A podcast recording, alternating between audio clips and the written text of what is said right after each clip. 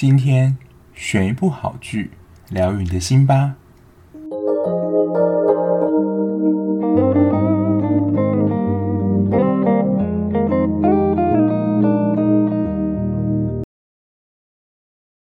欢迎收听绝绝二百五，我是小 B。现代人的爱情观呢、啊，跟以前真的很不一样。以前如果是肢体接触啊，以前光可能牵牵小手啊，然后顶多亲嘴，可能就是在结婚前的一个最高底线了。可是现在蛮多的价值观，包括我问过我朋友，他会希望他跟他的男朋友能够先试乘或是验货，就是了解到他们的性关系，就是能不能够就是 match 这样。那以前的交往方式啊，还透过什么村庄之间媒人的介绍啊，然后以前有一个非常古老的配对节目，不知道大家没有听过，就是非常男女。以前在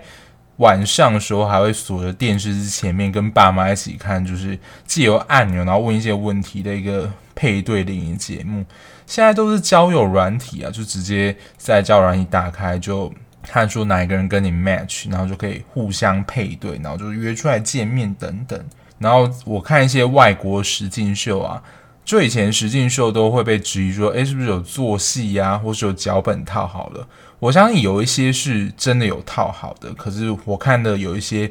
实境秀，他们是真的里面的参赛者后来就在一起结婚生小孩了。如果这是脚本塞的也，你要说牺牲太大嘛？所以我想。就是交友方式真的改变很大。那今天要讲这一部呢，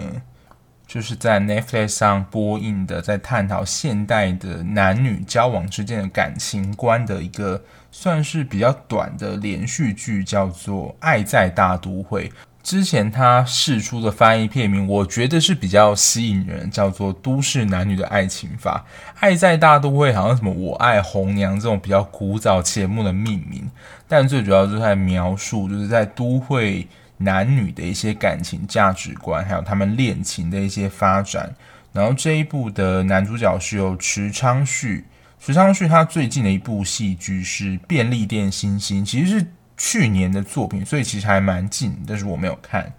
然后女主角是金智媛，她最近的电视剧是《阿斯达年代记》。我自己认识金智媛是在《太阳的后裔》这一部电视剧，就是宋仲基跟宋慧乔定情的那一部军事的战地医生恋情剧。那那一部是饰演就是军官的女儿。里面算是一个比较脾气比较倔强的一个角色，不过那也是我第一次看到金智媛，然后再来就是这一部了。那这一部的主要剧情，它是在描写就是三对男女，然后他会访谈一些就是现代男女之间会交往会碰到的问题，然后他是用一问一答的方式来呈现。这在待会就是这一部的看点地方会介绍，这一部的拍摄手法跟过往的。爱情连续剧有蛮大的不一样，说实在，一开始会比较难以适应。那他问的一些问题，其实真的都还蛮犀利的，也是现在男女之间交往的时候会碰到一些问题，或是可能你要说。自古以来，这些问题也不断被拿出来讨论，因为它其实没有正确答案，也会随着每一个人对于感情价值观会不太一样。像第一个就是男女之间是否会有纯友谊这件事情，还有呢，分手后是不是还能够做朋友？然后甚至会有更直接的问题，说，诶，你们回想一下，说你们第一次就是跟对方上床的经验是怎么样？或者说能不能够接受伴侣之间有异性之间的朋友，然后最后还有提到一个，你认为爱情是什么样子？就是那个模样是什么样子？你的想象是什么？他在片中就会穿插的问这些主角，就是这三对男女同样的问题，然后接续呢就会演他们三对之间的故事。所以有时候会比较跳脱，就是他一下会进入访谈的片段，然后一下呢又会就是描述他们故事的情节，而且呢，在你还没有搞清楚他们彼此之间关系的时候，你会有一点点混乱的感觉。我觉得大概前两集就会不太知道说，诶，现在是发生什么事，还有他们人跟人之间的关系是怎么样。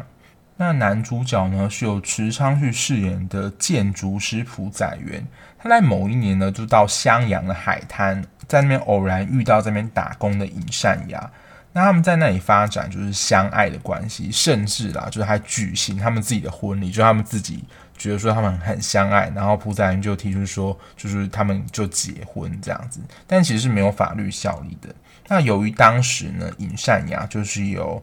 金智媛饰演这个角色，他没有手机，然后他在朴载元就是要离开襄阳的时候，他们就相约在一个地方说，那我们就在这边见面。可是呢，尹善雅在那个约定的时间没有出现，朴载元就认为说他自己是被分手了。但朴载元呢，真的很爱尹善雅，因为连他自己都能够提议说就是能够结婚了，所以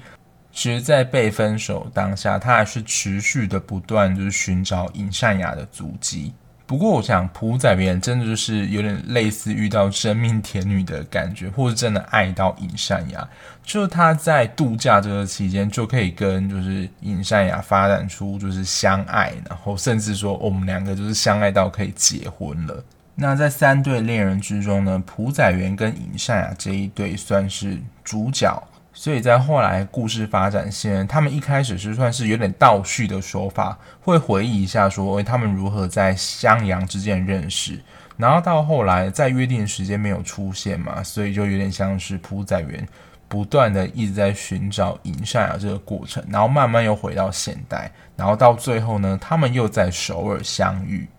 那女主角呢，尹善雅其实是她有另外一个真名叫做李恩武。那他为什么要跟朴载元分手？就在他们约定的时间，他没有去。还有为什么他要隐瞒他的真名？因为他真名就叫李恩武嘛。其实并不是他在襄阳的时候跟朴载元认识的尹善雅，都会在后面的故事当中慢慢的解析。就是他过去其实有发生一些事情。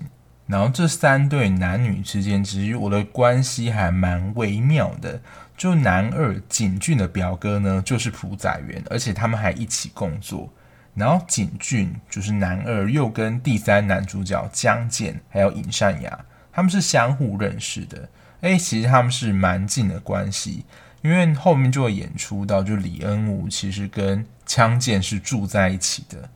以剧情来说，我相信他们是纯友谊的关系，就是男女纯友谊的关系。可是当时。就是江建的女朋友是绝对不那么认为，因为他在就是男女是不是可能有纯友谊的关系的时候，他是打死也不相信。而且他其实也是因为江建他旁边有太多异性包围，所以决定要跟他分手。那刚刚其实提到江建、尹善雅跟景俊他们是相互认识的，所以呢，李恩吴就是尹善雅这个秘密，因为他们关系太接近了，就总有一天会被。景俊或是江建发现说：“哦，原来李恩武就是尹善雅。”可是其实到非常后面哦，不论是江建或是景俊，他们其实都不知道恩武其实就是朴载云一直在找的尹善雅。然后第二对呢，就是景俊男二跟林一，他们就是交往蛮甜蜜的，而交往五年。可最后呢，他们却因为价值观的不同而开始在意见上有一些分歧，就对彼此有一些。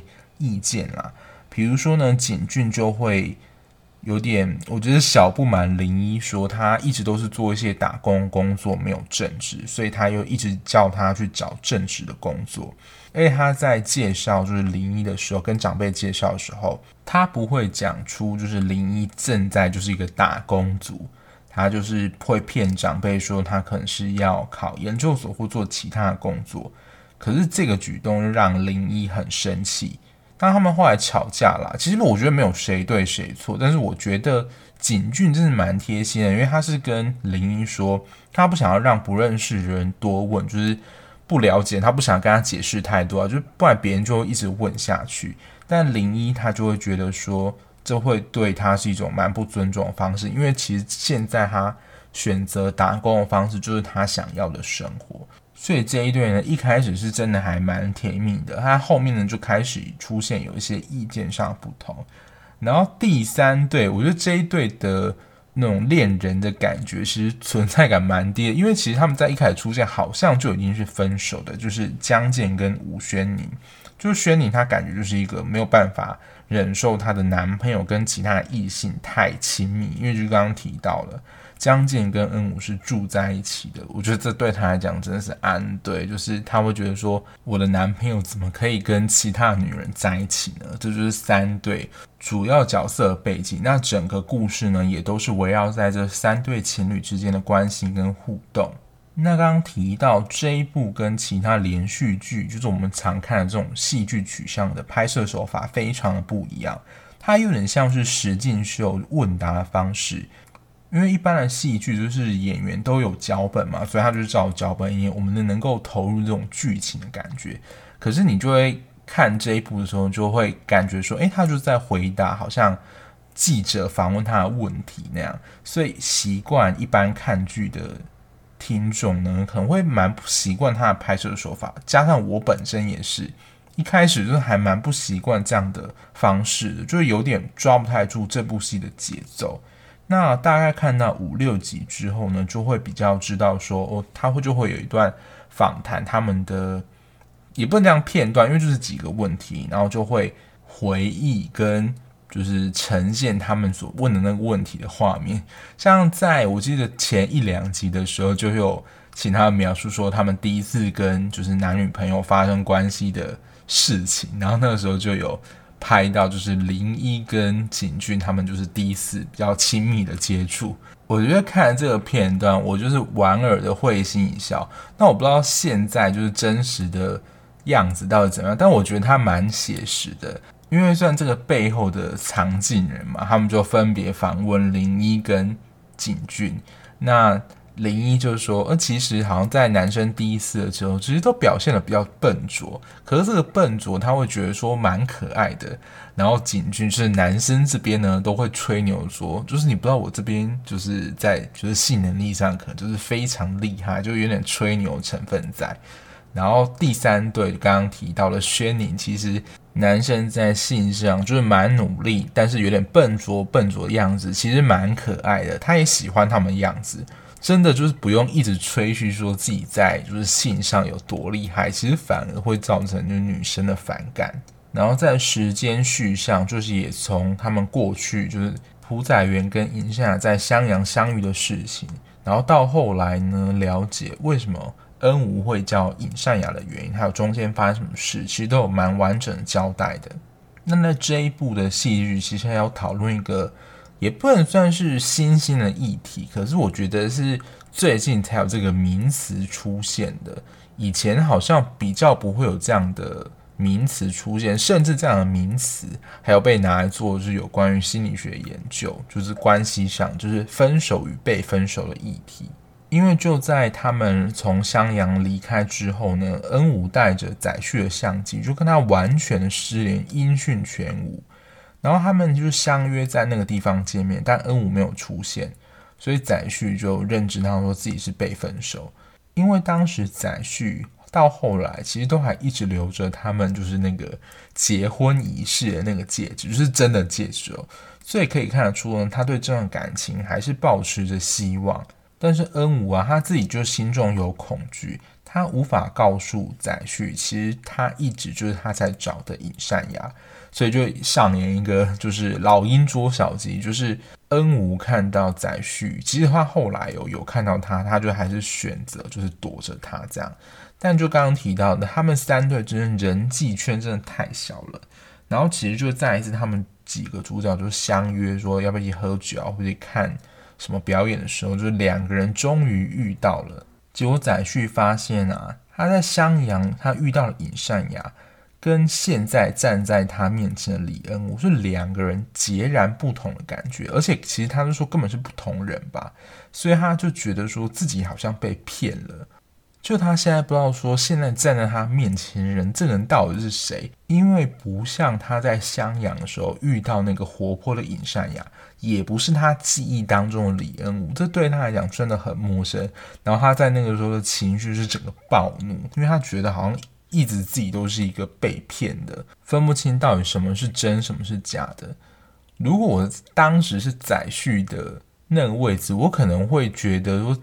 真的有一种很混乱的感觉，就不晓得说到底是我的记忆是真的，还是我现在现实生活是真的。那我到底该相信哪一个是真的的这种感觉？所以我相信载旭他还是希望说恩武就是尹善能够跟他好好的解释这一切。不过这时的恩武呢，还没有办法好好跟载旭讲说他到底发生什么事，他为什么会是尹善雅。那如果对于分手与被分手这个主题有兴趣的话，我觉得这一部也是可以追的。那另外呢，就是这一部的 OST 很好听，就是它的种类真的蛮多元的。因为韩剧的 OST 通常都是韩语嘛，那它这一部呢，其实还是有。一些英文的抒情老歌，然后搭配它原本一些韩语抒情的 OST，这一部的音乐量说真的也是蛮丰富的，甚至我觉得可以当成那种工作时的背景音乐播放。因为如果有一些 OST 是比较激烈的、激昂，其实在工作的时候就比较没有那么适合当做工作的背景音乐播放。可是这一部的 OST 都是属于比较轻柔跟抒情的音乐。所以呢，如果就是工作上有需求，想要听音乐的话，就是当背景的话，我觉得这一部也蛮适合的。但因为这一首的曲目真的太多啦，所以我还蛮建议可以去 Spotify，就是打《爱在大都会》或是《都市男女爱情法》的背景，就会跑出一长串。因为我自己去搜寻过，真的还蛮多的。那大家可以参考看看。那从今天的这一部剧呢，除了刚刚分手跟被分手这个议题，我觉得可以去讨论的话，我个人啊比较有兴趣，那也想跟今天大家分享的，就是有关个人的自我整合这件事情。那为什么会谈到自我的角色整合呢？因为其实这一部的一个大关键，就是后面会花一些篇幅去讨论为什么尹善雅就是李恩武这件事情。因为在一般的生活中，就是如果你给人的感觉是两种不一样的感觉，就是人家可能会觉得说你这个人有点不一致，或是你这个人的，比如说个性怎么会差这么多啊？其实这在我们对人的认知判断当中，可能不是一件好事。但我后来自己就觉得说，就是人有很多不同的面相嘛。虽然我现在啦正在做 podcast，就是你要说是一个 podcaster 嘛。但其实我私底下真的是蛮不爱讲话的。就我小时候就是很不爱讲话，然后看起来乖乖，就是小学的时候。但我自己也会就是偶尔冒出一个可能跟我自己的形象不太符合的一个话，它也不一定是脏话。但是我同学就会说：“诶，我好像跟我平常样子看起来不太一样。”我小时候会感觉蛮在意的，就是在乎就别人对我的看法。我长大跟工作后，就会去想说，人不就是本来有很多面向吗？我会在各个不同的场合展现不同的自己。其实我后来就觉得还蛮释怀这件事。我就会了解说，其实不论是现在在做 podcast 的我，或是平常我在工作的我，就是可能话也会讲比较少，比较多在聆听，或甚至啦，有时候需要主持节目。要稍微表现出比较欢乐的我，也都是我个人的其中一个面向，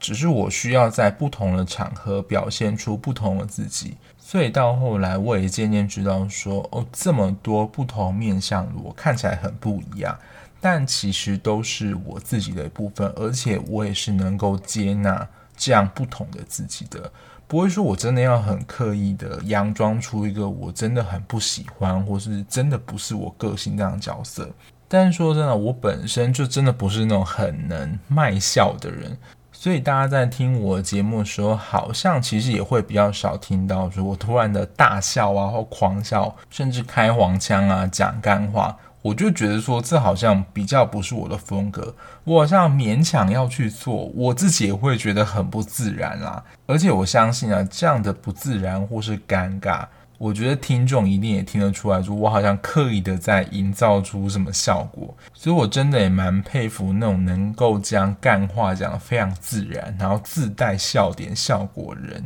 其实这种他们在主持的功力上，我相信真的是蛮厉害的。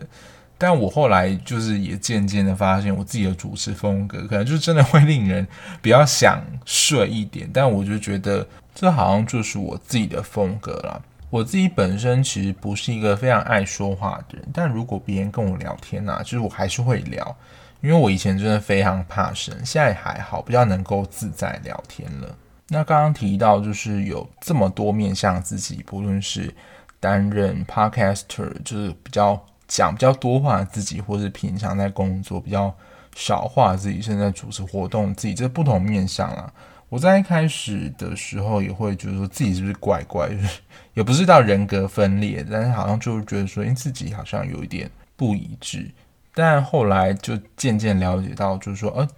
就其实我还是我，只是我有不同的面向，会在不同的场合展现出来。我觉得这是在《爱在大都会》这部戏当中对自我这个主题啦，我蛮有感的，所以在这边跟大家分享，就是有关于自己的自我角色整合这件事情。其实总而言之啦，就是对于自我的认识，就是你对于你自己的认识是非常重要的一件事。其实我们比我们自己还不了解自己的可能性蛮高，其实都是会需要经过探索，可能有一些怀疑的过程啊，你才会渐渐的了解说，哦，原来你自己是一个怎么样的人。总结来说呢，我觉得《爱在大都会》就是一个爱情小品剧的感觉。我自己本来啦没有要看的，但是因为它就是一个集数比较短的。小品剧，那我现在在追的戏剧都还在 on 档，而且可能才播三四集，所以我就利用算是空档时间看了，就是《爱在大都会》这一部剧。它原本拍摄我在上网看是十六集，不过它一集只有三十分钟，所以如果跟正常的韩剧相比的话，它其实只有八集的长度，真的是非常的少的。那我看到后来呢，它是有加拍，就是第十七集。其实十七集呢，就比较不是就是这三对主要角色的故事，就是算是有点番外篇。它其实这个番外的第四对呢，它其实也有在剧情当中有不少的出场戏份，但是我就觉得有点像是彩蛋感觉。那这第四对情侣呢，就留给大家自己去看喽。我自己看完觉得是不到必看啦。但对于清新小品爱情剧，然后喜欢美美的画面哦，对，就是这一部的画面拍起来都非常的唯美，尤其是在一开始襄阳，就是朴宰旭跟尹善雅他们就是在认识的时候，那不论是在结婚啊，或者他们去襄阳的其他地方玩的时候，那个画面就是偶像剧等级的画面，就觉得看心情很好。还有对于一些分手、被分手这个议题有兴趣的听众呢，可以去观看的一部小品剧。但如果比较忙的话，我个人是觉得还好啦。但是也可以透过它算是藏镜人问了这些爱情的问题，去思考说自己在感情当中价值观或是。爱情的样貌会是怎么样的？就是里面的角色是不是跟你有一些共鸣，还是就是比如说你的另外的伴侣或者是你的理想对象当中，诶，他们对这件事情的看法是怎么样？我觉得算是符合现代人啦，就是对爱情的看法是可以参考看看的一部剧。那我刚刚突然想到，就是因为我看剧都是用追剧平台，因为我家里没有电视，应该说有电视了，但我也不会用。电视去追剧，所以我接下来的节目应该就会把我觉得每一部剧它是在哪一个平台上播放，就也列在资讯栏的地方。所以如果你是也用追剧平台追剧的听众呢，就可以马上找到这个剧是在哪个平台。那也可以看看说，诶，我介绍的剧当中你喜欢的剧比较多在哪一个平台出现，那你可以去订阅那个平台这样子。那我在我的 IG 有跟大家分享过，目前订阅的是 Netflix 嘛，就是比较大家常用的，然后再就是爱奇艺，还有 Friday，因为 Friday 就会有一些他自己算是独家的日剧跟韩剧，像之前的《真人皇后》或是《女神降临》。所以，如果有任何影音平台想要置入或推广的话，也真的欢迎跟我联络。因为其实我刚刚订阅那三家，他们都是超大，又有很多人订阅，这样尤其是 Netflix，就轮不到我这种小台，他们会找我啦。然后像爱奇艺啊，其实 Friday 其实都有蛮多人订阅的。所以，如果想要推广平台的话，就真的可以找我们，就是讲节目的 Podcaster 一起合作。啊，那后面就是比较像闲聊的部分。那希望大家喜欢今天的节目。那今天的节目就到这边。如果你还喜欢这样聊剧、聊电影的 podcast 的话，麻烦订阅我的节目，让我的节目有机会让更多人知道哦。那我们下期节目再见啦，拜拜。